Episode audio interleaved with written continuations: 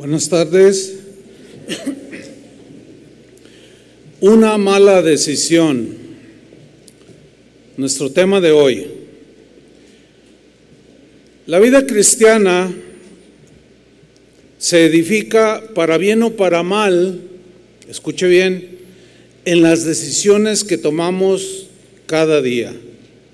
Según las decisiones que usted y yo tomemos, vayamos tomando cada día, vamos a estar fincando en la bendición de Dios o en la desgracia. Dios nos dotó de la capacidad para tomar decisiones libremente, nos hizo seres libres con esa capacidad para tomar decisiones, hacer lo que decidamos hacer. Sin embargo, escuchen, Dios desea que cada uno de nosotros tomemos buenas decisiones, decisiones que sean conforme a su voluntad, que vayan de acuerdo a sus mandamientos, decisiones que vayan de acuerdo a sus principios, a sus fundamentos. ¿Saben por qué? Porque Dios nos ama y Él quiere bendecirnos. Dios quiere que nos vaya bien. Él quiere y desea que te vaya bien. Dice la Biblia que Él no quiere que ninguno se condene, que ninguno perezca, sino que procedan al arrepentimiento. Pero todo tiene que ver qué es lo que decidimos hacer. En Deuteronomio 30, versículo 19, el Señor le dijo a los israelitas lo siguiente, llamo hoy al cielo y a la tierra para que sean testigos. Yo estoy dando, fíjense, a elegir entre la vida y la muerte. Yo les estoy dando a elegir a ustedes, israelitas, pueblo de Dios, entre la bendición y la maldición. Y luego el Señor los exhorta. Elige la vida. ¿Qué? Escoge la vida para que tú y tus descendientes puedan vivir. Hay una versión que dice, para que te vaya bien, escoge lo bueno, sé sabio, sé entendido, yo te quiero bendecir, pero delante de ti está el bien y el mal, la bendición y la maldición, las cosas del mundo y las cosas celestiales y tú escoges. Y el Señor nos dice, escoge las cosas de arriba para que te vaya bien. Más claro que esto no puede ser. Dios nos quiere bendecir. Pero, ¿qué decisiones estamos tomando? ¿Qué decisiones hemos tomado en el pasado que hoy nos lamentamos de haber tomado esas malas decisiones? Pero hay algunos, lo sabrá sin duda, que han tomado buenas decisiones en el pasado y hoy están disfrutando las bendiciones de haber tomado una buena decisión. Desgraciadamente por nuestra naturaleza humana, que es caída, contaminada por el pecado, somos más propensos a tomar malas decisiones malas decisiones que nos hacen fracasar y que nos traen dolorosas consecuencias. Pero al igual que Israel, Dios ha puesto delante de nosotros lo que ya mencioné, la bendición y la maldición. Pero escojamos la bendición, hermanos. Eso tiene que ver con tu la capacidad que tú tienes de analizar, de sopesar las cosas y decir, esto es de Dios, esto no es de Dios, y me decido por escoger lo de Dios. No escojas la maldición. Dios nos exhorta a que decidamos, tomemos la decisión de poner la mira en las cosas de arriba, en las cosas celestiales. Dios quiere que continuamente tengamos presente en nuestra mente que somos ciudadanos del cielo. ¿De dónde somos ciudadanos? Del cielo. Dios quiere que tengamos presente constantemente que solo somos extranjeros y peregrinos.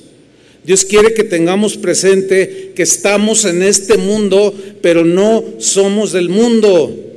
Dios quiere que nosotros rechacemos de manera consciente y deliberada lo que ofrece el mundo y escojamos lo que Dios nos ofrece.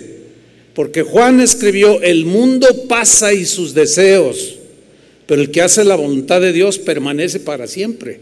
Entonces, esto tiene que ver con eternidad incluso.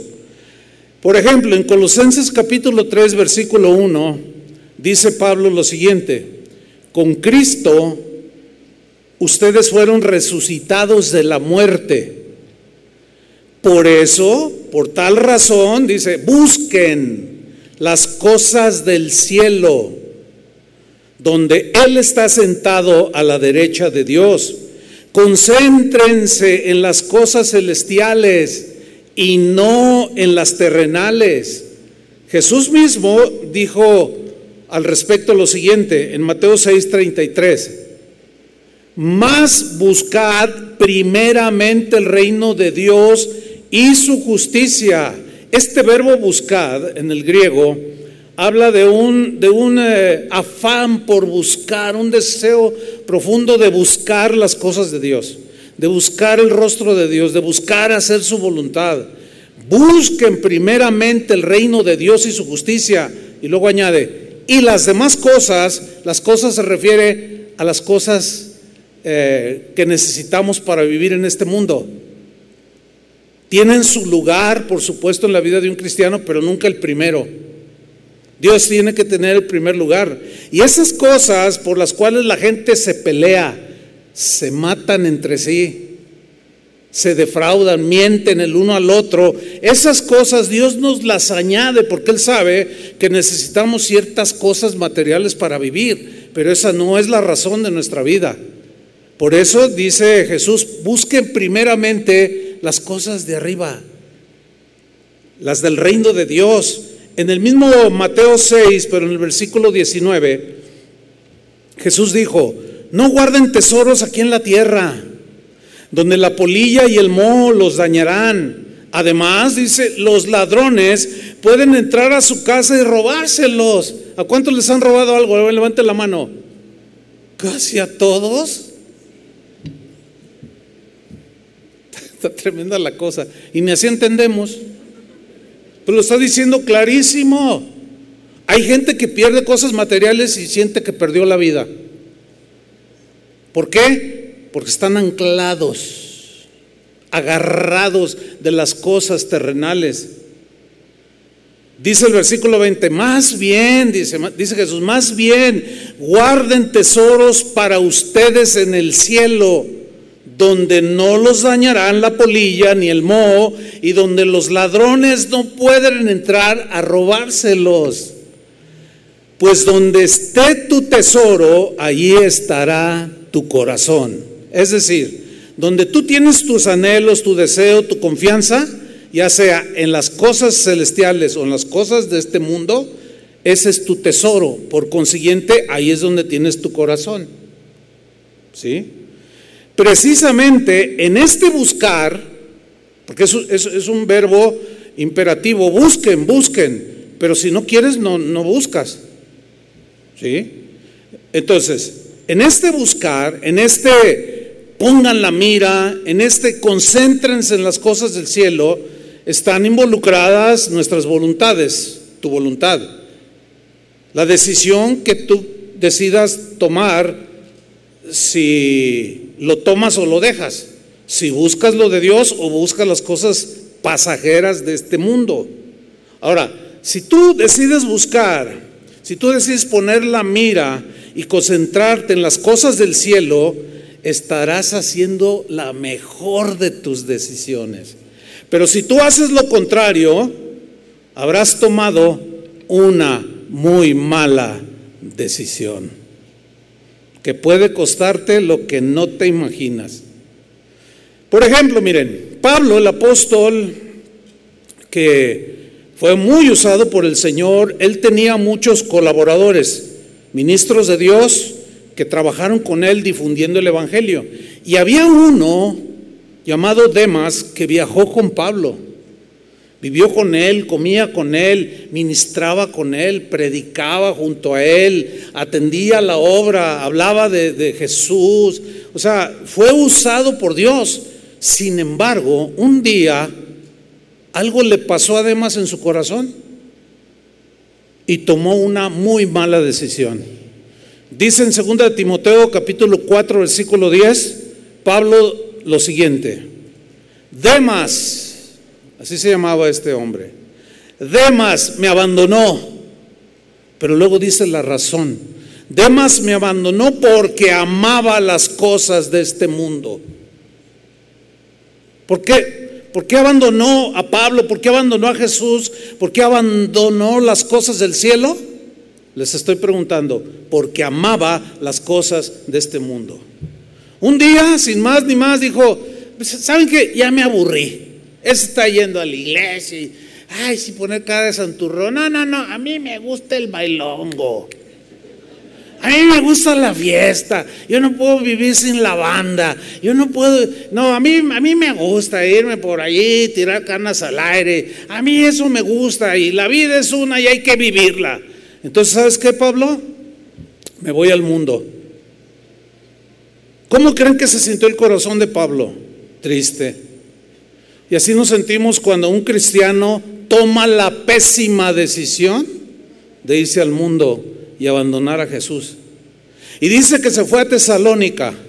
Tesalónica era una ciudad equivalente a Las Vegas acá en los Estados Unidos de aquel tiempo.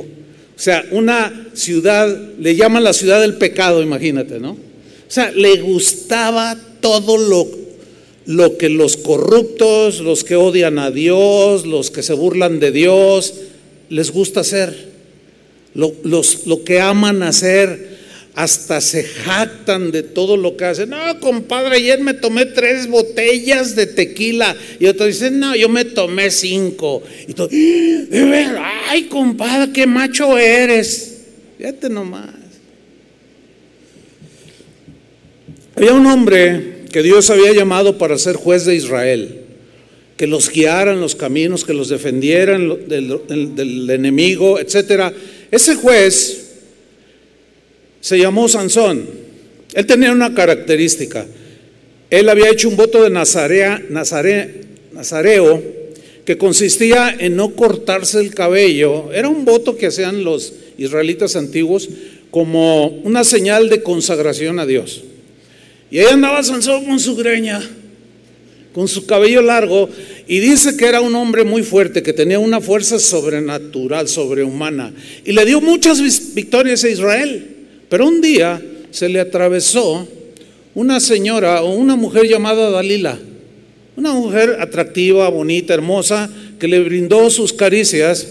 Entonces de pronto Sansón se vio entre entre seguir a Dalila y quedarse con su cariño o seguir haciendo la voluntad de Dios. ¿Y qué creen que hizo Sansón? Decidió irse tras las faldas. El papá de Sansón y su mamá se desilusionaron. Hijo, tú eres un nazareo, eres un, tú sirves a Dios. No, pero, pero esa muchacha nunca había visto una como esa. Son hasta mejor, mejores que las que van a casa de oración son hasta más espirituales. Dalila, pues es una pagana, sí, pero es una muy buena mujer y además está hermosa y me gusta mucho. Así le dijo a su papá. Decidió seguirla por unas cuantas noches de placer de estar con ella. Y en una de esas, los enemigos, ella lo traicionó, lo apresaron, le cortaron el cabello que era el símbolo de su nazareo, de su consagración, perdió la fuerza que Dios le daba sobrenatural. ¿Y sabe qué hicieron? Sus enemigos le sacaron los ojos, le metieron dagas le sacaron los ojos y quedó ciego. Todo por seguir y quererse quedar y satisfacer los deseos de su carne. Y despreció a Dios despreció su llamado, despreció las cosas eternas, todo por unas cuantas noches con esta mujer, que terminó traicionándolo. La Biblia habla de un hombre llamado Lot. Lot es un ejemplo de otro que tomó una muy mala decisión. Lot era sobrino de Abraham. ¿Se acuerdan de Abraham, el padre de la fe, el amigo de Dios? Un hombre espiritual, un hombre con su corazón en las cosas celestiales.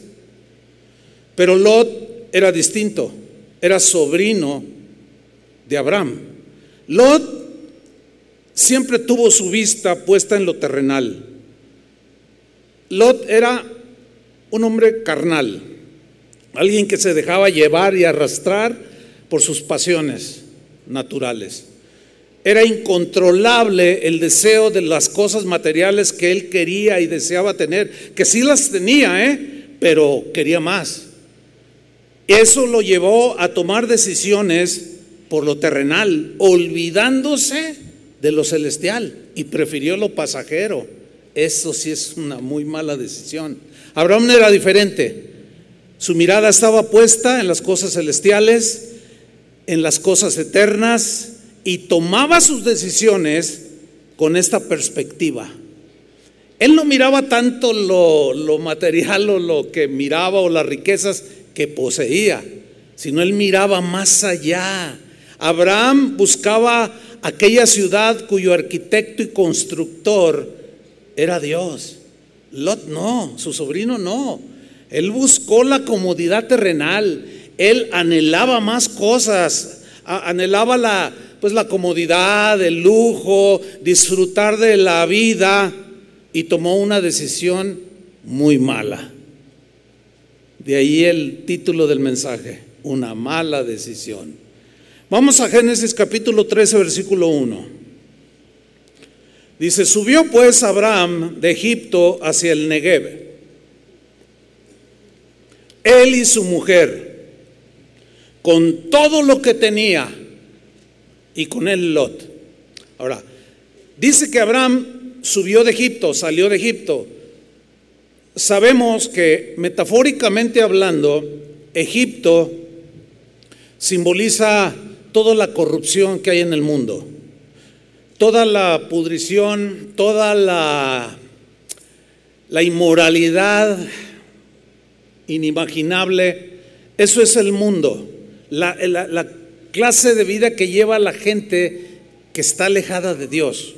Cuando Dios sacó a los israelitas de la esclavitud de Egipto, los sacó a la libertad y los metió a la tierra prometida, ¿no? Y ustedes no tienen que ver nada con este mundo que era Egipto. Y metafóricamente, cuando nosotros nos eh, entregamos a Cristo, que conocimos a Cristo, o que Cristo nos rescató, nos salvó, nos sacó de dónde? De Egipto. ¿Lo está entendiendo? Nos sacó de Egipto, de esa vida de corrupción, de mentira, de fraude, de todo lo que ya sabemos que es el mundo. Entonces, sale Abraham de Egipto, pero también su sobrino Lot salió de Egipto.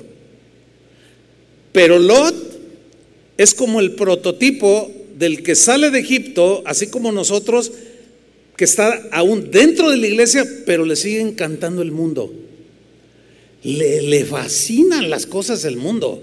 Está agarradísimo de las cosas de este mundo. Y nada más tiene su mira en las cosas del mundo.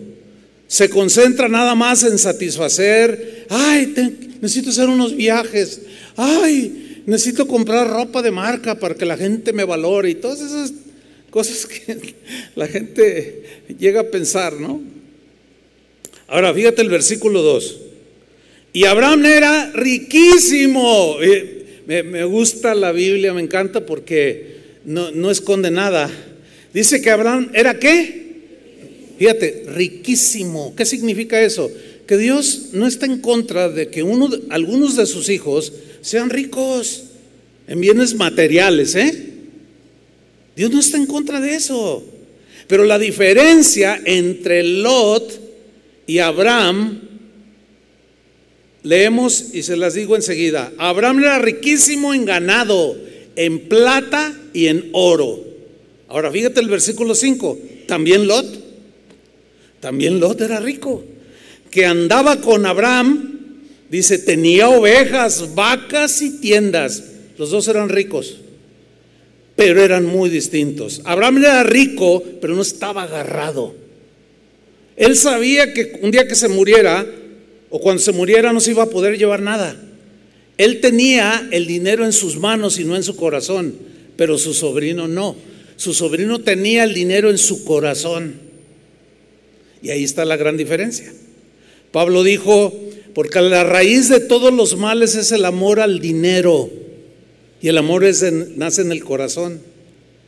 Esa es la raíz de todos los males, el amor al dinero, el cual codiciando algunos se extraviaron de la fe, se desviaron, se perdieron, porque decidieron, tomaron la decisión de seguir en la búsqueda de las cosas terrenales, en la satisfacción de este cuerpo corrupto, y le, le daban rienda suelta a él, y despreciaban la herencia espiritual que Dios les quería dar. Pues ese era Abraham, ese era Lot. Bueno, ¿qué sucedió? Versículo 6. Y la tierra no era suficiente para que habitasen juntos, pues sus posesiones eran muchas. ¿Cuántas eran sus posesiones? Muchas. Sigamos leyendo. Y no podían morar en un mismo lugar. Bueno, esta abundancia generó un problema. Síganme con atención. Versículo 7. Y hubo contienda entre los, perdón, entre los pastores del ganado de Abraham y los pastores del ganado de Lot. Esa palabra contienda significa que se pelearon, discutieron por los espacios. Querían ensancharse, querían que sus ganados crecieran más, sus tiendas, todo lo que tenían, y empezaron a pelearse los pastores de ambos, los que pastoreaban esos enormes rebaños, que los hacían muy ricos. Empezaron a, disgustarse, a confrontarse, a ofenderse unos a otros, y aquí aparece Lot, Abraham, dice en el versículo 8. Entonces Abraham dijo a Lot, fíjate, el espiritual siempre es el que toma la, la iniciativa, siempre. El carnal, ese siempre piensa en él, nada más en él. Primero él, después él y al final él. Yo, yo, para mí, para mí, para mí. ¿Pero qué dice el texto? Prefiriendo los unos a los otros. Y, y Lot dice, no, yo voy a preferir al viejo de mi tío. No, no, no, yo me prefiero a mí mismo. Primero yo y después yo. Egoísmo a todo lo que da. Y hay muchos metidos en las iglesias que son muy egoístas. Nada más piensan en ellos. Bueno, ni en su esposa piensan a veces, algunos. Eso es muy triste. Y ahí es donde Dios desnuda el corazón. Entonces aparece Abraham, le dice a Lot, Lot, no haya ahora altercado entre nosotros dos, entre mis pastores y los tuyos. No, Lot, por favor. Y le dice la razón, porque somos hermanos. ¿Cómo nos vamos a estar peleando tú y yo por las cosas de este mundo? ¿Cuántas historias he sabido, he tratado entre cristianos hermanos de una misma familia, muere el papá, el padre de familia, les deja una herencia y se andan peleando los hermanos y van a la iglesia cristiana. Y se pelean unos con otros porque no están contentos, todos quieren más, todos quieren todo. Si usted supiera lo que yo me he enfrentado, una vez me llama alguien, oye, ya ves que murió mi papá, este, y ahí eh, a casa de oración va mi hermano, y él, él, él se quedó con la mayor parte, y yo quiero más, y, y entonces tú tienes que arreglar eso. Le dije, no, discúlpame, ese no es asunto mío, eso tienen que arreglarlo ustedes. Un día a Jesús se le acercó unos jóvenes, un joven le dijo, Señor, dile a mi hermano que parta la herencia conmigo. O sea, ya traían broncas, estaban peleando. Y Jesús dijo, yo no vine a repartir herencias terrenales. Yo vine a ofrecerles lo eterno, lo celestial. Y estos peleándose por las cosas terrenales. Qué triste es pelearse por dinero.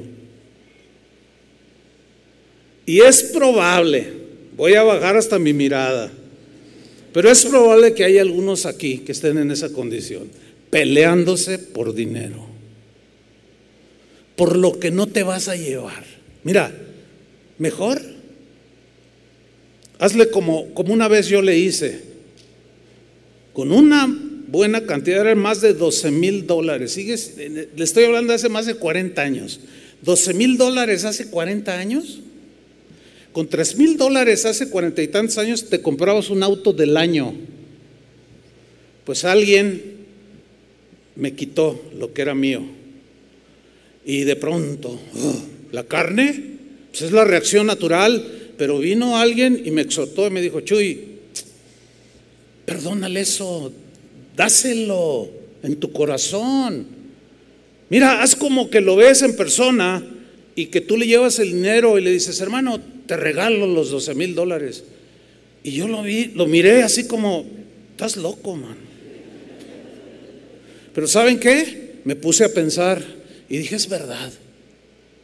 Y me metí a mi cuarto, nunca se me olvida. Llegan de cuenta que, que, estaba ahí el hermano, ay hermano, hasta lo mencioné de nombre, no les voy a decir el nombre, obvio, ¿no? Entonces agarro yo el dinero, simbólicamente, entonces le digo, hermano, te quiero regalar, regalar, es un regalo de mi corazón con toda la mejor intención, te regalo los 12 mil dólares. Cuando yo hice eso, algo pasó aquí adentro. Sentí una liberación, hermano. ¿Por qué? Porque estaba tomando una buena decisión. Imagínate amargarme y pelearme por 12 mil dólares. Pues hay quienes lo hacen por 100 dólares.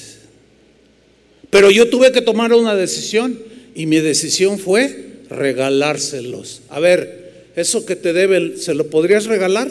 Pues ya cada quien toma su decisión. O sigues amargado.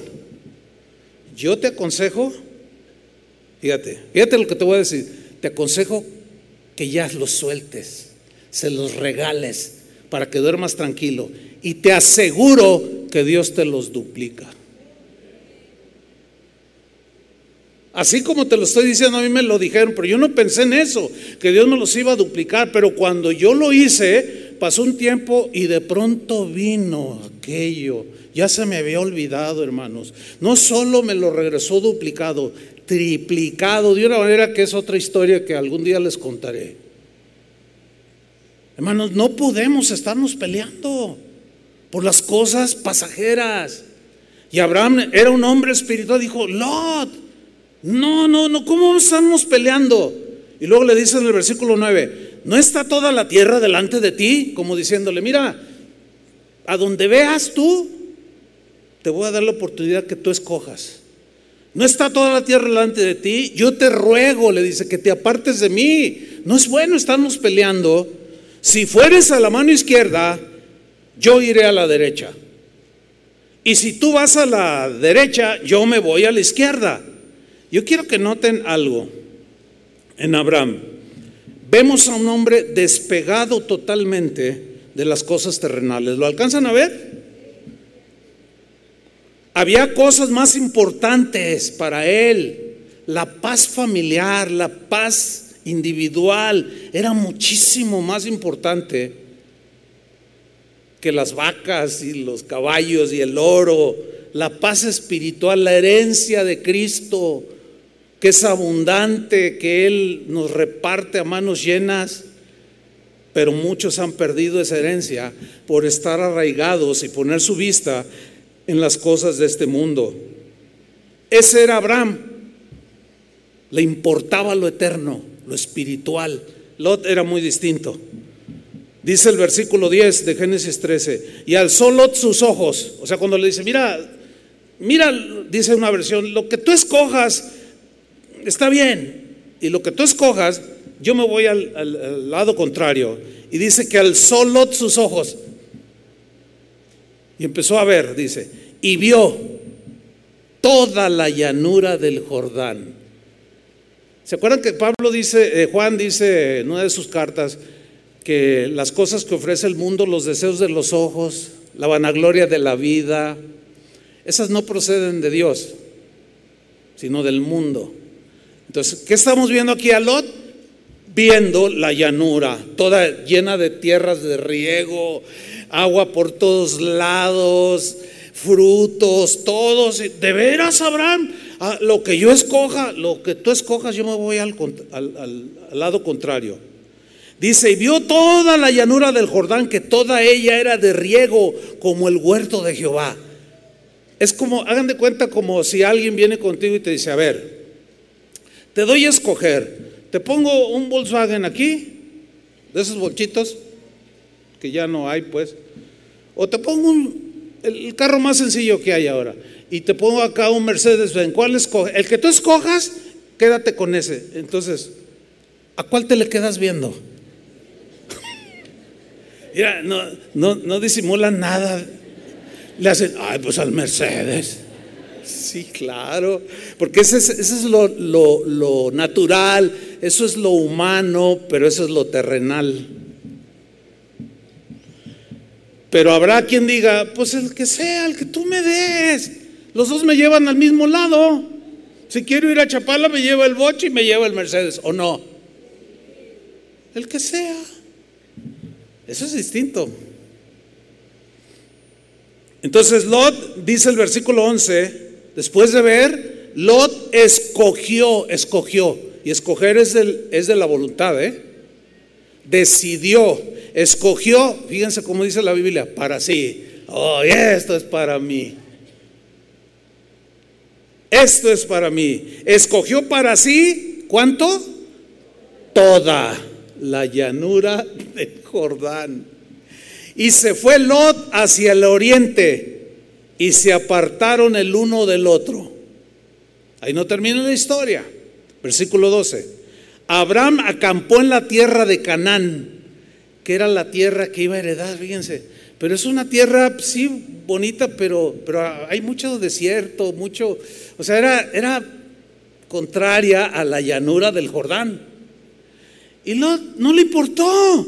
Y él fue y acampó en la tierra de Canaán. Y luego dicen, tanto que Lot habitó en las ciudades de la llanura, pero pongan atención, ¿a dónde lo llevó su decisión? Y fue poniendo sus tiendas hasta Sodoma. ¿De qué les habla Sodoma? ¿De qué les habla Gomorra?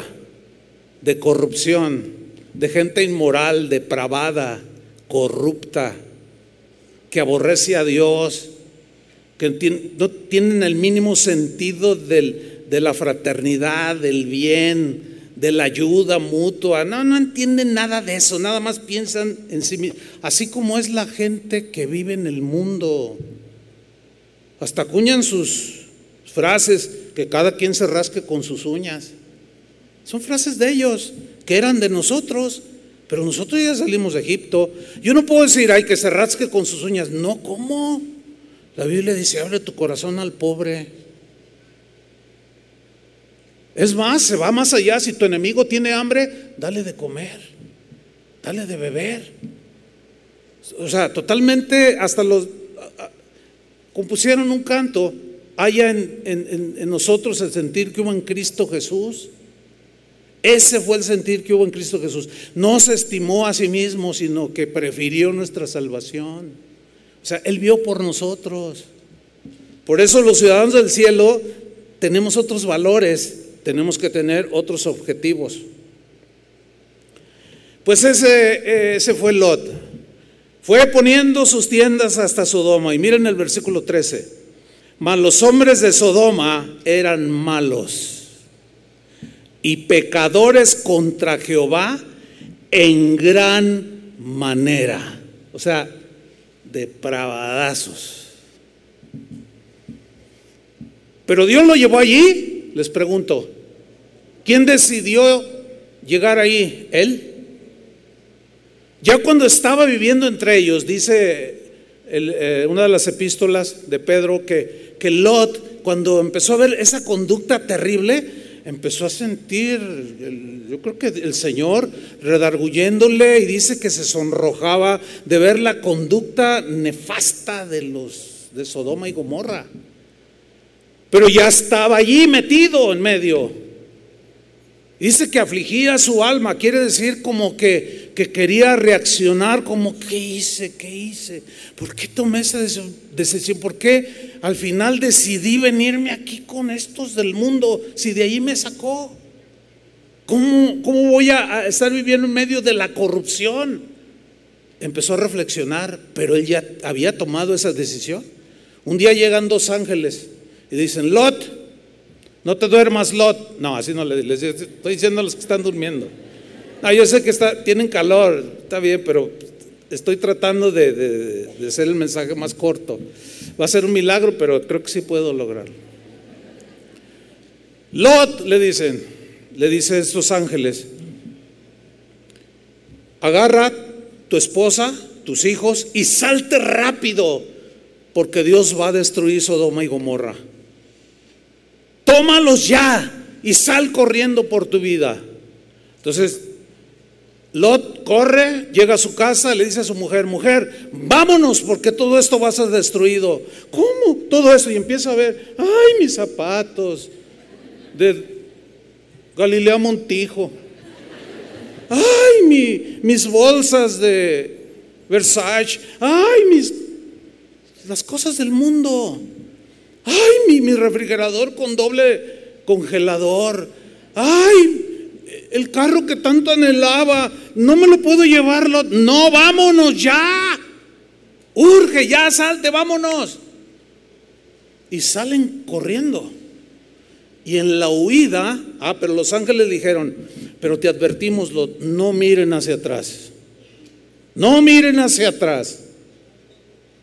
¿Se acuerdan cuando Jesús dijo que cualquiera que pone sus manos en el arado, o sea, que lo sigue a él y mira para atrás, o sea, las cosas del mundo, dice, no es digno de mí. Quédese con sus cosas del mundo. A mí no me puede seguir así. Porque Él es eterno y las cosas de este mundo son pasajeras. Y no somos eternos en esta tierra, solo vamos de paso. Y un día nos van a meter un cajón. ¿Y qué le vas a dar a Dios de recompensa? ¿Lo que ganaste? ¿La casota que siempre anhelaste y que al final la lograste tener? Pero que te estás muriendo y no te la vas a poder llevar. Ahí es donde muchos se encuentran con la realidad, pero no esperes ese tiempo. Toma una buena decisión hoy, hermano. Entonces ellos salen corriendo, pero la esposa de Lot de pronto se detiene y mira hacia atrás. Ay, mis vestidos ay, mis joyas, los 97 pares de zapatos que tenía allí.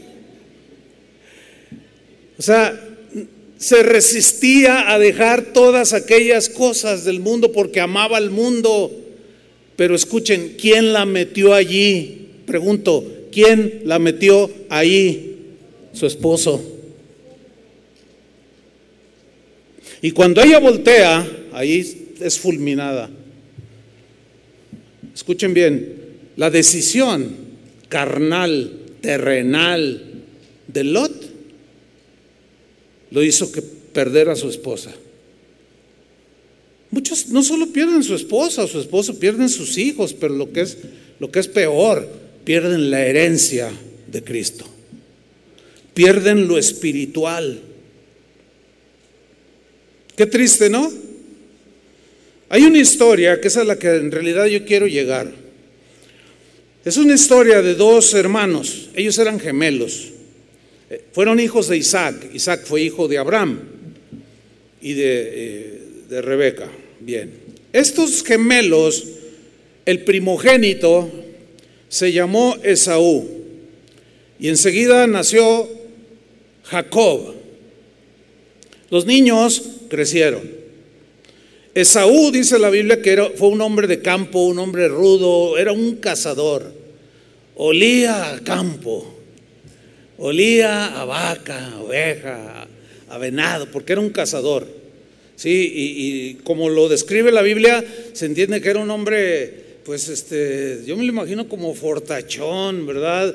Este, con los cabellos así, hasta bufaba, no sé, con su arco y flecha y a ver, ahorita voy a ir a cazar un venado para darle de comer a mi papá, porque le gustaba a Isaac lo que cazaba a su hijo. Y Esaú era el preferido de Isaac. Jacob era distinto, él era tranquilo, se la pasaba ahí leyendo, tocando el pianito. era de carácter muy diferente. Y él era el preferido de Rebeca, su mamá. Bueno, vamos a Génesis 25, 24. Porque ahí está parte de la historia. Dice, cuando se cumplieron sus días para dar a luz, he aquí había gemelos en su vientre de Rebeca, la esposa de Isaac. Y salió el primero, rubio. Hay una versiones que dicen, estaba rojo, o sea, era pelirrojo. El, pelo era rojo. Cuando él creció su pelo era rojo, su barba era roja, como los vikingos. ¿Sí?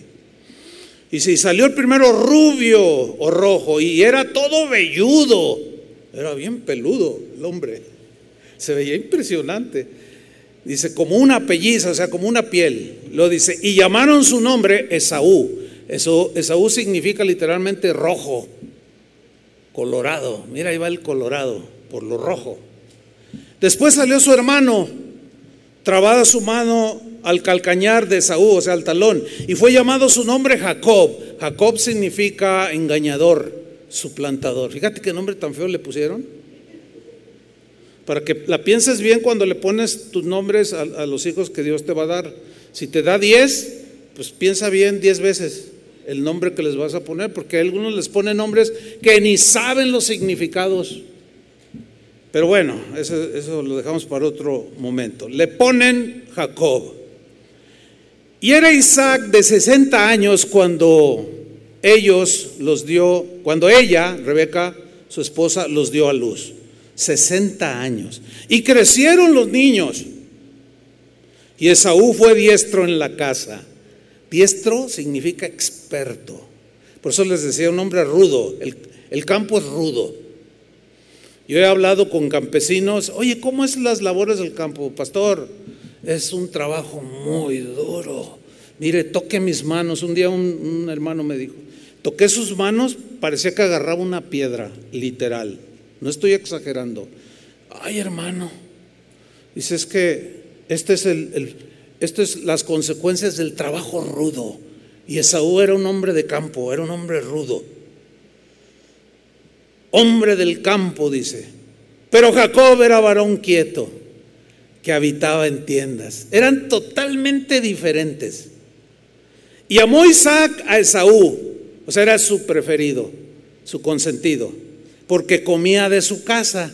Le gustaban los venados, las perdices, las aves que cazaba, los, los eh, eh, animales que Esaú cazaba, los guisaba y le daba a su padre. Y su padre dice: Eh, mi hijo es un hombre hecho y derecho. Y el otro se ve medio, ay, es muy tranquilo, Jacob. Y el Jacob ahí con su libro. Mira, nuestros hijos, si tú, tienes hijos, tienes que entender que son diferentes. Va a haber uno que le gusta el fútbol y el otro va a decir, no, a mí cómprame una guitarra, pa. Ay, ¿cómo guitarra? No, mira, así como tu hermano, que para que un día llegues a jugar en las chivas. Y luego en las chivas. Bueno. No, no, tienes que, para que te hagas hombre. No, pues a mí, cómprame libros. libros. O sea, tienes que entender que son diferentes. Déjalo ser. Porque también se necesita la gente que estudia o no. Pero también se necesita la gente ruda. Déjalos.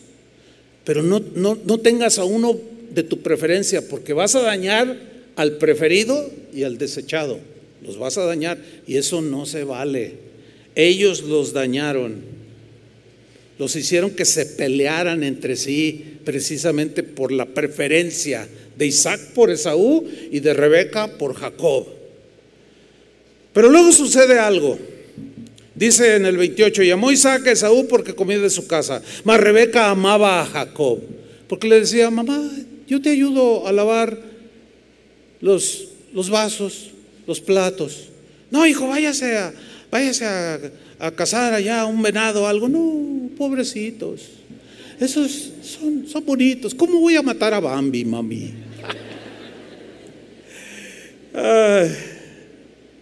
Ahora, fíjate lo que dice en el versículo 29. Y hizo Jacob un potaje. Se ve que le gustaba estar con su mamá, aprender cocina.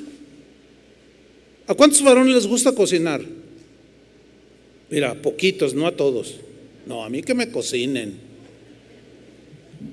Bueno, Jacob, como era más quieto, era más casero,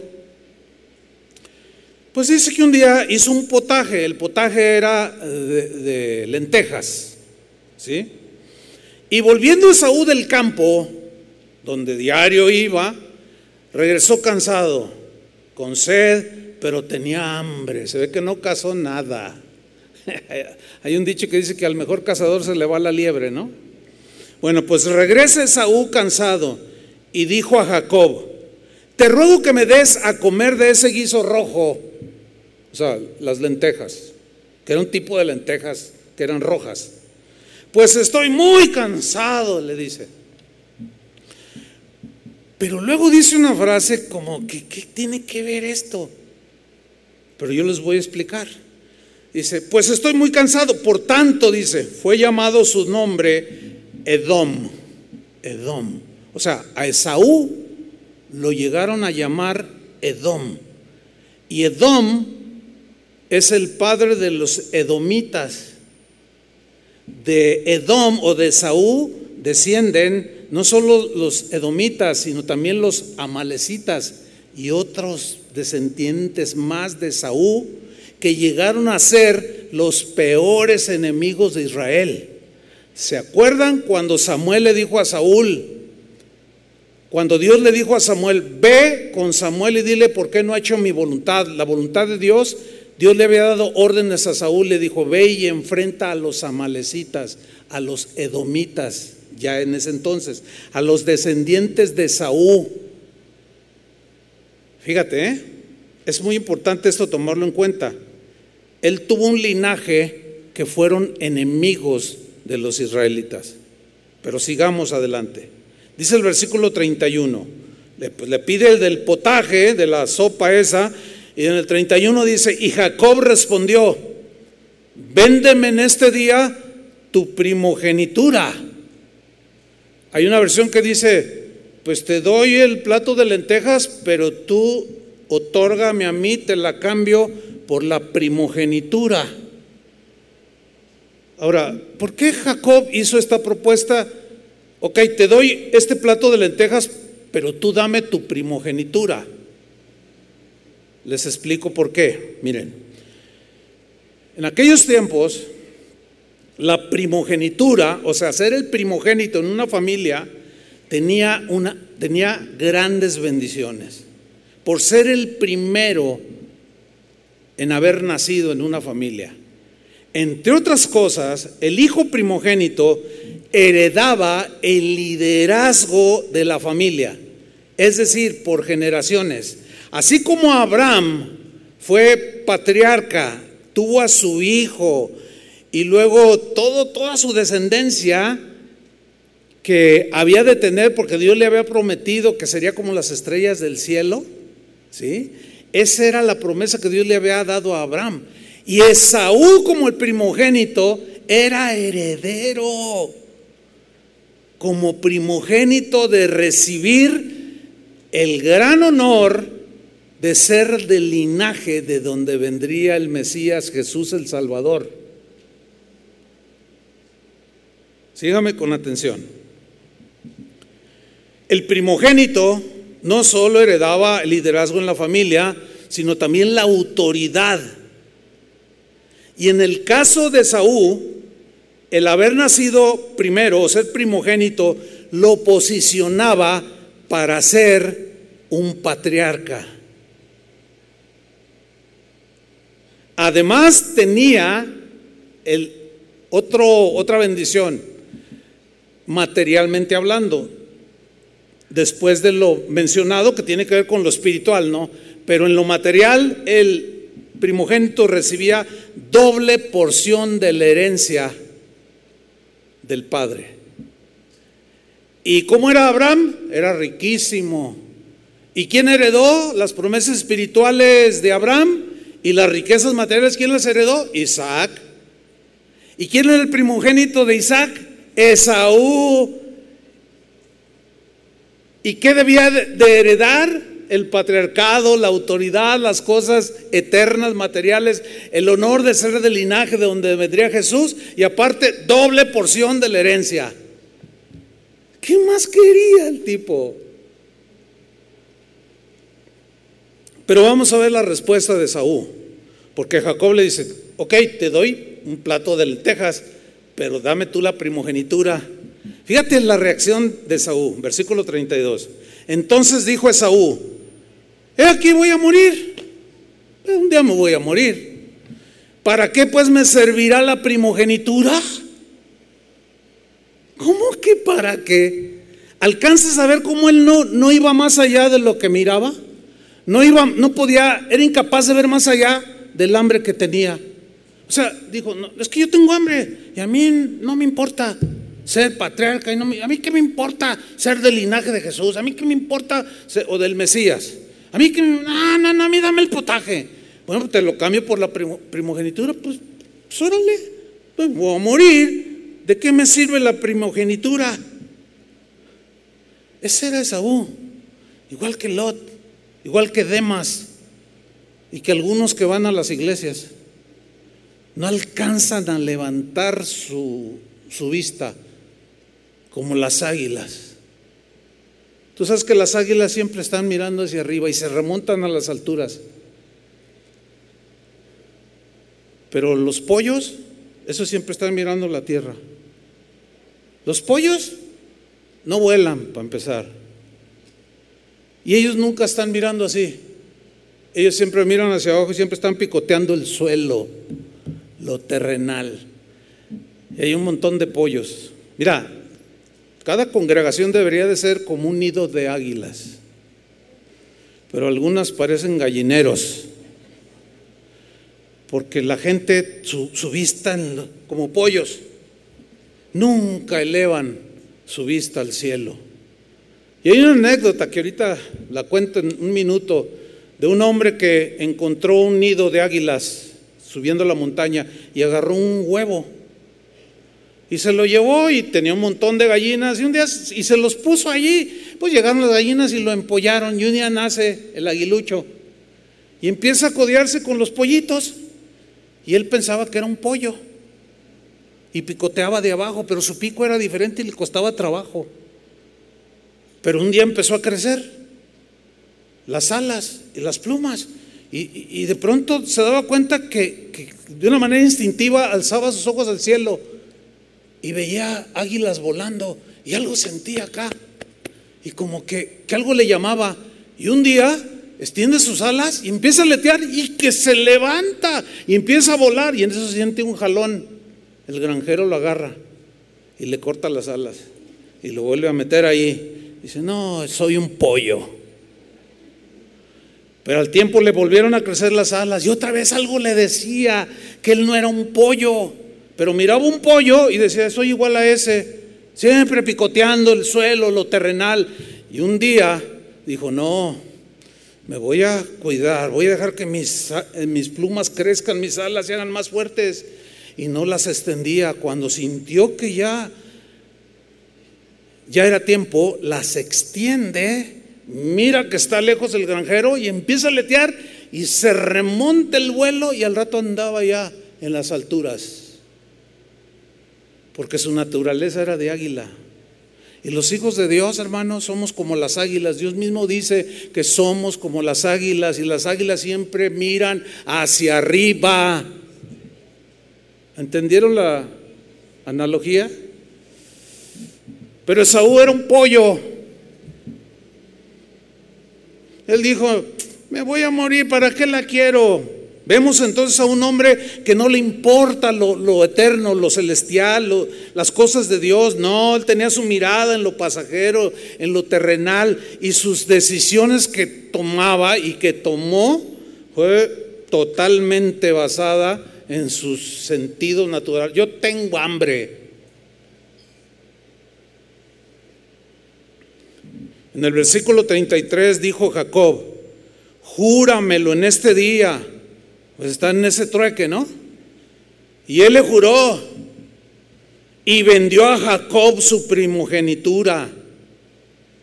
Entonces Jacob dio a Esaú pan y del guisado de las lentejas. Y él comió y bebió y pues se sació y se levantó y se fue. Ya dijo, ay, panza llena, corazón contento. Ya satisfizo su hambre, lo terrenal, eh, no le importó lo eterno, lo celestial. Nunca pensó que al otro día volvería a tener hambre. Lo terrenal nunca va a saciar, hermanos. Entonces, termina el versículo 34 diciendo, así menospreció Esaú la primogenitura. ¿Qué hizo Esaú? Menospreció. La palabra basá es la palabra que en el hebreo traduce menospreciar, que significa desestimar, desechar, despreciar, tener algo en muy poco o en nada. En otras palabras, Esaú menospreció, desechó, tuvo en nada las cosas espirituales, lo eterno, y las desechó y las cambió por un plato de lentejas. En Hebreos capítulo 12, versículo 16, ahí nos habla de Saúl. Pero miren lo que dice. Hay una exhortación, dice, no sea que haya algún fornicario o inmoral entre ustedes, los cristianos, o profano, como Esaú. Un profano es aquel que pisotea las cosas espirituales. Que aún sabiendo quién es, quién es su padre, quién era su abuelo. Wow, imagínate, su abuelo Abraham. Lo sabía perfectamente y aún sabiéndolo, pisoteó la memoria de su abuelo, la memoria de su padre. Pero lo peor fue haber pisoteado lo que Dios le quería dar. Dios lo quería bendecir. Quería que su nombre quedara escrito como uno de los patriarcas de Israel. Escuchen, cuando Dios se le aparece a Moisés, le dice, yo soy el Dios de Abraham, el Dios de Isaac y el Dios de Jacob. ¿Saben qué debería de haber dicho Dios? Yo soy el Dios de Abraham, de Isaac y de, de Esaú.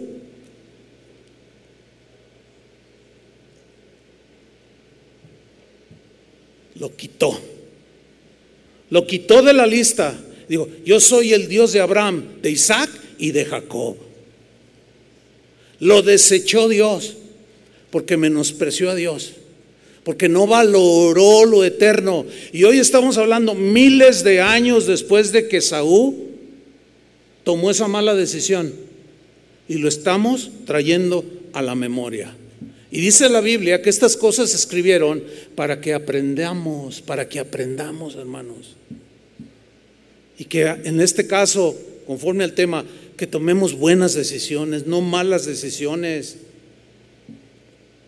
El corazón de Saúl solo pensó en lo pasajero, no tuvo la sabiduría para valorar entre un plato de lentejas y despreció el altísimo privilegio un privilegio espiritual de ser heredero, de haber podido llegar a ser el patriarca de Israel y que de su linaje naciera Jesús, el Mesías, nuestro Salvador. Lo despreció, despreció el liderazgo que Dios le estaba dando, despreció lo eterno para quedarse solamente con lo terrenal, con lo pasajero. Y Esaú es el prototipo de aquel que como Lot sí salió un día de, de Egipto, pero que despreció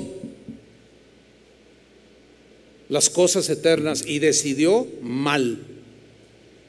Esaú representa a aquellos que buscan satisfacer solo sus, deseos terrenales, aquellos que no les importan los asuntos espirituales ni las cosas de arriba.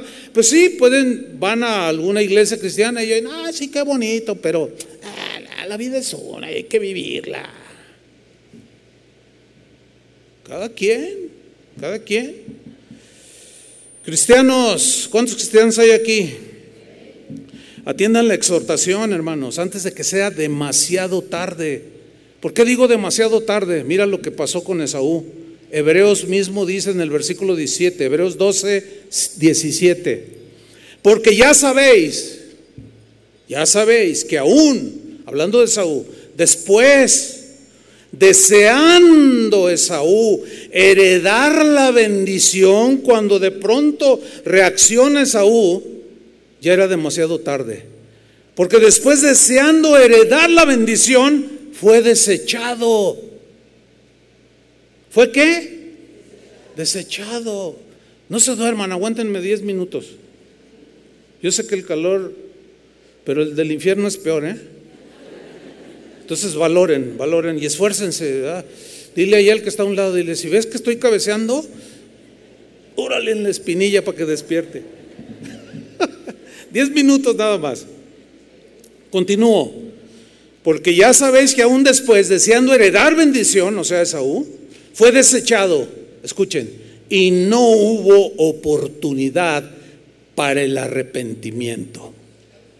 Aunque lo procuró con lágrimas.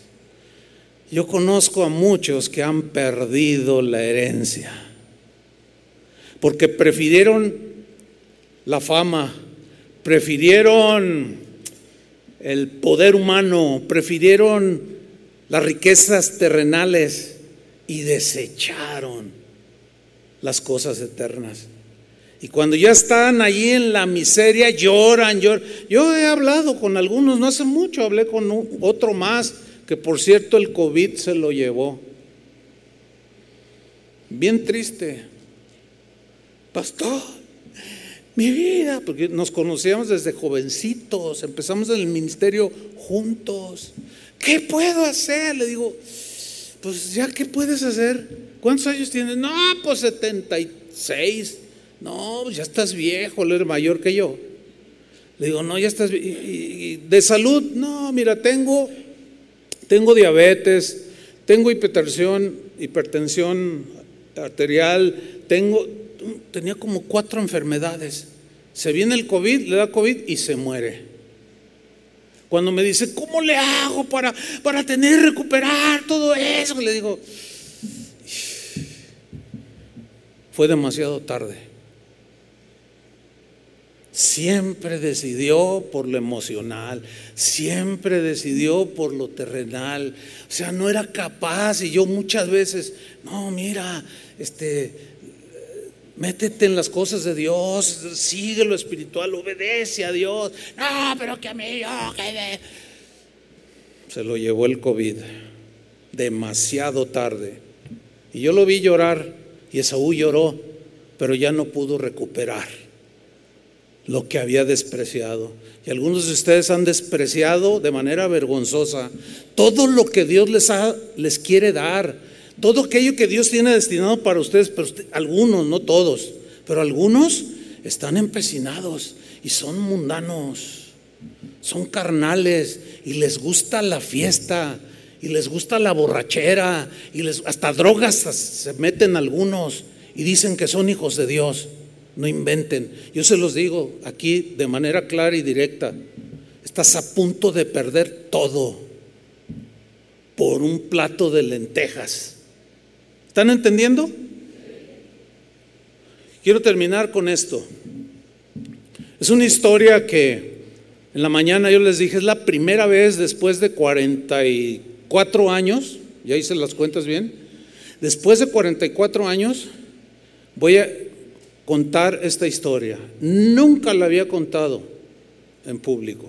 Eso les dije en la mañana. Esta es la segunda vez, porque esta es la segunda reunión. No, no me agrada contarla, pero, pero cuando yo estaba preparando este mensaje, Dios me dijo, tienes que decir esto. Es una historia que yo viví hace muchos años. En la iglesia donde yo nací, sucedió algo extraordinario, hermanos. Dios, por su gracia y misericordia, nos visitó. La iglesia donde mi esposo y yo nacimos era una iglesia donde donde hubo, literalmente hubo un avivamiento.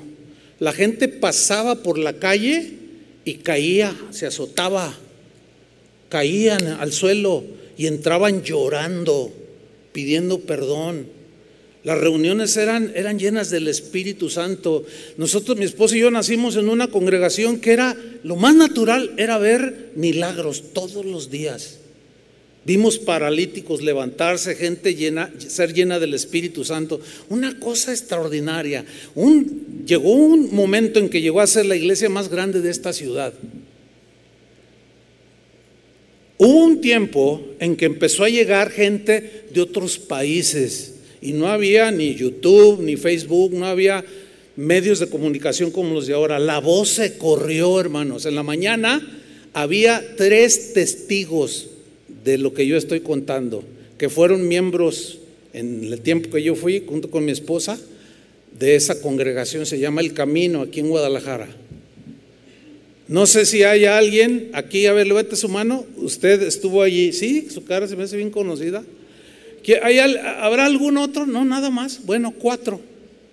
Había una, había en la mañana había una persona que fue miembro, miembro del equipo de alabanza, donde yo era el director. Y, cuando la vi, le ah, tú, pues tú estabas ahí, tú, tú, lo que yo voy a decir, tú vas a ser testigo si estoy diciendo la verdad o, o estoy mintiendo de lo que pasó. La gente llegaba, hermanos, a ver lo que estaba pasando allí. Realmente era extraordinario. Para nosotros era natural porque ahí nacimos. Pero llegó un momento en que era tanta la alabanza, la adulación de lo que estaba pasando allí, que lo digo con tristeza, nuestro pastor llegó a pensar, llegó a creer y a afirmar que era por él. En otras palabras, el orgullo se le fue hasta, lo rebasó. Porque la gente es como aquí, ay pastor, usted, ay es que usted me convirtió en sapo, le dije una vez a un hermano. Yo no convierto a nadie, es que la gente así es. O sea, la gente tiende a idolatrizar, idolatrar, y eso no está bien. El problema no es ese, el problema es qué te estás tú creyendo cuando la gente te dice cosas. Y él se la creyó. Y se le fue hasta arriba. Y era evidente la soberbia el orgullo. Ojalá él escuche este, esta predicación. Todavía vive, ya está viejito, pero todavía vive. Ojalá él la escuche. Yo le digo a mi esposa, ¿cómo me encantaría hablar con él después de cuarenta y tantos años? No para recriminarle, no, sino para, para animarlo a que se arrepienta. Quizá no recupere nada de lo que Dios había destinado para él, pero cuando menos que se vaya en paz, porque lo que hizo fue terrible. Tampoco lo estoy juzgando, todos estábamos expuestos a fallar, ¿están de acuerdo conmigo? Se lo estoy contando como, como pues, el síntesis de lo que yo les estoy compartiendo. Y la verdad, créamelo, yo no quería, pero el Señor me dijo, cuéntalo. Un día, el pastor me llamó a su oficina y estábamos platicando. De pronto suena el interfón. En ese tiempo era el interfón, ¿no? Y pues tenía una bocina así abierta y, era la secretaria. Pastor, le dice al pastor. Está aquí el hermano David Booth. Dice que si no le regala cinco minutos, que es muy breve lo que quiere decirle. ¿Y qué quiere? Pues que es breve, hermano. Dice, bueno, dile que pase, pero así de mala manera. Bueno, dile que pase, así como, ah, me enfada. Bueno, ¿quién era David? David Booth. Era un misionero, el que quería hablar con él. No sé si el apellido le suene a algunos. Booth. Booth, ¿sí? nieto de, William Booth. ¿Y quién fue William Booth? Ni más ni nada menos que fue el fundador del Ejército de Salvación. Una de las organizaciones cristianas a nivel mundial de cuidado a los huérfanos en la obra misionera como en la historia ha habido. Con eso les digo todo. Bueno, pues este misionero David Booth era nieto de William Booth. Y este David Booth, que quería hablar con mi pastor, fue uno de mis maestros de Biblia. Imagínense, imagínense el legado que tenía ese hombre. Y lo soltaba con nosotros. Y llega David Wood, toca y le dice, pásate, pásale, le dice el pastor. Y entra David Wood en una actitud pues, sencilla, humilde, pastor. Mira, este, me cuesta mucho trabajo, pero tengo, tengo que hacerlo. Tengo una palabra de parte de Dios para ti, le dijo. Ah, sí, ¿qué palabra tienes para mí? Así con esa actitud. ¿eh? ¿Y qué palabra tienes para mí? Tú. Dice, bueno, pues tengo una palabra y te la voy a decir. Así te dice el Señor. David estaba de pie y el pastor ni se paró para saludarlo. Ya de entrada es una falta de educación, ¿no? Le dijo, así te dice el Señor. Tu corazón se ha ensoberbecido, estás lleno de orgullo y eso no me agrada. Arrepiéntete, vuelve al principio, arrepiéntete. Y cuando le está exhortando, el pastor reacciona y dice, cállate, tú quién eres para decirme a mí lo que deba de hacer, pero con una soberbia, hermano. Y yo, ay, este, yo quería, me hundí ahí en el asiento. Y le dice, pues así te dice el Señor. Y yo te lo digo de todo mi corazón, de parte de Dios. Lárgate, le dice. ¿Tú quién eres para decirme a mí? Mira quién soy yo ahora. Un avivamiento. Y quién sabe cuántas cosas decía yo, pues yo, yo, yo. Y se va el misionero, se sale. Y me dice el pastor, ¿sí, este, este qué? Fracasado, pues eso es que, pero mira, aquí Dios me escogió a mí, para, con unas horrible hermano. Y yo así, asustado, y en eso que se azota la puerta, que se regresa David But. Ya no tocó ni pidió permiso, la abrió así y se azotó.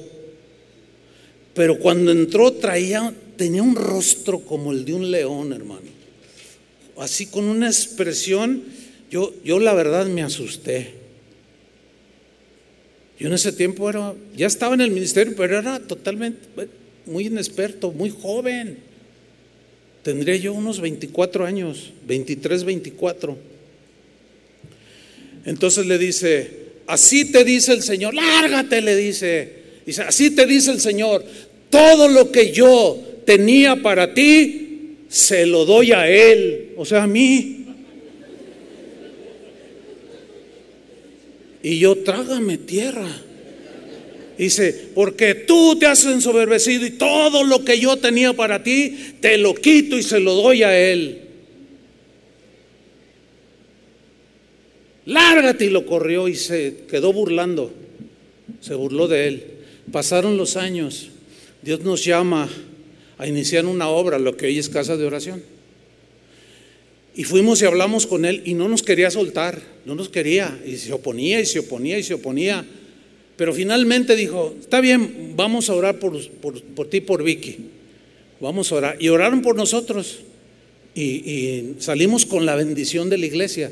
Y hay testigos que estuvieron allí cuando oraron por nosotros. Empezamos lo que hoy es casa de oración. Y Dios empezó a bendecirnos. Pero empezó a envidiarnos. Así como Saúl sintió celos. Y así como Saúl quiso clavar dos veces en la pared a David y David lo esquivó, así me pasó. Yo tuve un Saúl por líder, por pastor. Y no, no dos veces me quiso clavar. No dos veces me quiso destruir a mí y a mi esposa. Fueron varias veces. Pero logré esquivarlo por la gracia de Dios. Horrible ese episodio, pero después al pasar el tiempo yo comencé a entender y a darle gracias a Dios porque enfrentamos esa prueba muy dura, pero salimos triunfantes. ¿Por qué? Porque lo perdonamos en nuestro corazón y salimos triunfantes. Pasaron tres años y un día llega a tocar a la puerta de nuestra casa y mi esposa le abrió y, me dice, Chuy, mira quién está aquí. yo dije, mi abuelita. Y bajo, bajo, estaba yo en la planta alta y bajo, y era el pastor. Chuy, perdónenme. Y nos abrazó y lo abrazamos. No, hermano, hace años que te perdonamos. Y total hubo una reconciliación. He sido un hombre malo. Eh, no, hermano, te perdonamos. Ándele que lo invito a predicar. Cuando estábamos en la, en la bodega que está aquí enfrente por Enrique Díaz de León, hace muchos años de eso. Y cuando le doy el micrófono, lo presento le doy el micrófono, lo toma y comienza a decir, empieza a llorar, empezó a llorar. Empezó, ay, ¿y ahora qué le pasa al pastor? Y empieza a decir, Señor, así, literal, ¿eh? Señor, tú sabes que yo siempre anhelaba una iglesia como esta. ¿Por qué no me la diste? ¿Por qué no me la diste a mí? ¿Por qué se la diste a Chuy? Y en ese momento me acordé de lo que el misionero había dicho. Todo lo que tenía para ti te lo quito y se lo doy a él. Miren hermanos, para no alargar la historia, lo que hoy es casa de oración con casi 200 congregaciones alrededor del mundo, deberían de haberse llamado el camino. Así debería de llamarse. Si él hubiera sido espiritual, pero menospreció, prefirió el aplauso, prefirió el orgullo, prefirió se le fue y perdió todo. Hoy se dice apóstol, pero es una lástima escucharlo. Y no hace mucho, se me presenta después de una reunión, se me presenta un hombre calvo, ya, sí, de mi edad. Hola Chuy, ¿te acuerdas de mí? No, no me acuerdo quién eres. Pues ya me, me empieza a decir, ¡ay! Edgar, le digo. Lo reconocí, fuimos contemporáneos. Y me dice, le digo, pues ¿cómo te voy a reconocer si traías el pelo largo? Mira, ahora no tienes nada. Y empezamos a bromear y todo. Y ya empezamos a platicar y acordarnos de cosas de años atrás. Y luego me dice, oye, ¿qué crees? Hace dos semanas, ¿quién crees que fue a mi congregación allá en Tijuana? Le digo, ¿quién? ¿No te imaginas? No, no tengo la menor idea. Dice, pues el pastor, o sea, nuestro ex pastor. No me digas. Dice, sí. ¿Y qué crees? ¿Qué crees que hizo? Mira, para empezar, se presenta como apóstol. Dice, ¿y qué crees que hizo? Cuando le sueltan el micrófono, dice, a ver, antes de que ustedes, eh, de, de darles la enseñanza que les traigo ahora, quiero hacerles una pregunta. ¿Cuántos de ustedes conocen al pastor Chuy Olivares? Dice, pues todos levantaron la mano, pues yo he predicado allí. Pues, me conocen ahí en esa congregación. Y todos levantaron la mano, dice, todos, sí, ¿Lo, ¿sí lo conocen? Sí, sí lo conocemos. Dice, yo lo disipulé. Yo lo formé. Él pasó bajo mi liderazgo y lo que hoy él es es porque yo lo deposité en su vida. No ha cambiado. Pero ¿saben una cosa? No tiene nada. Y no lo digo con gusto ni con alegría, lo digo con mucha consternación. Pero lo que Dios quería darle a él, por haberlo menospreciado, se lo quitó. Pero casa de oración debería de llamarse el camino Ixoye. Y no se llama así, porque él menospreció. Hermanos, algunos están a punto de perder todo. ¿Qué van a hacer? Se van a, tienen que decidirse. O, o como Demas. Mira Pablo, ya de plano, a mí me gusta el mundo, ya decídanse, pero no pueden estar con, un pie en Cristo y otro en el mundo. No, no, no, hermanos, a los tibios Dios, ¿qué hace? No, no, es peor eso, hermanos. Así es que, hermanos, lo de Saúl fue una muy mala decisión. ¿Y tú qué vas a hacer? Decídete. No pierdas lo que Dios tiene para ti. Cierren sus ojos. Padre, te damos muchas gracias. Sabemos que tu palabra a veces es, es consoladora y reconforta nuestros corazones, pero a veces es dura a veces es dulce, a veces es amarga.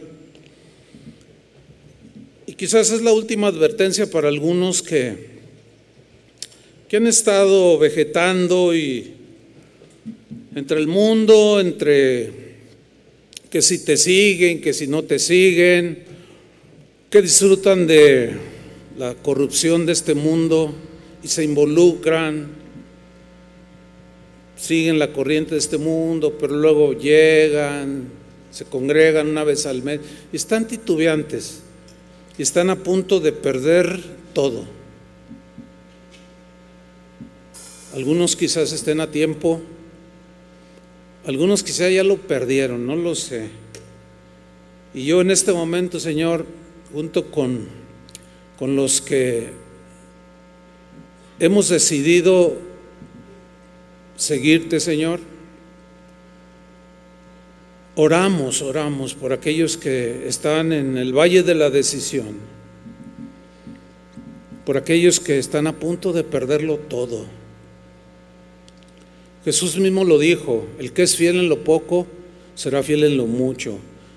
Y el que fue infiel en lo poco, aún lo que tiene le será quitado para dárselo al que tiene más.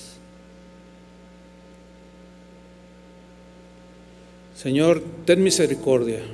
Tú conoces la vida de cada uno de los que estamos aquí. Podemos engañar a otros, incluso hasta la esposa o el esposo, pero a ti, ¿quién te va a poder engañar? Nadie te puede engañar. Tú conoces todo. Conoces nuestros pensamientos, conoces los deseos del corazón, conoces las ambiciones desmedidas. Aquello oculto del corazón para ti no está oculto, está la luz, porque tú, eres, tú penetras hasta lo profundo del corazón del ser humano. Pero también sabemos que tu misericordia es grande, Señor. Y oramos que esta palabra sea oportuna, justo en el momento, para tomar la decisión final de aquí hasta que tú vengas, Señor. Y sí, en esta vida pues tenemos, tendremos tribulación, aflicciones, pero confía, tú dijiste, yo he vencido al mundo. Y un día el cielo y la tierra pasarán. Todo esto será destruido, pero nosotros esperamos un cielo nuevo, tierra nueva, donde mora la justicia. La ciudad celestial donde tú mismo enjugarás las lágrimas de nuestros ojos. Aquellos que tomamos la decisión de sea como sea, que nada me nos afiance y nos arraigue en este mundo. Todo, este, todo esto va a pasar. Pero el que hace la voluntad de Dios permanece para siempre. Ahora pónganse de pie todos, por favor. Levanta tus manos al cielo. Y dile al Señor tu decisión. Así de sencillo. No hay más. No podemos estar titubeantes. Los tiempos no mejorarán, acuérdense de eso.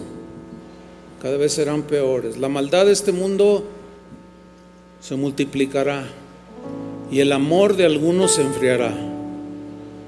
Y los que se van a enfriar son esos que nunca se decidieron, no se decidieron y terminarán como la esposa de Lot como Demas o como Esaú.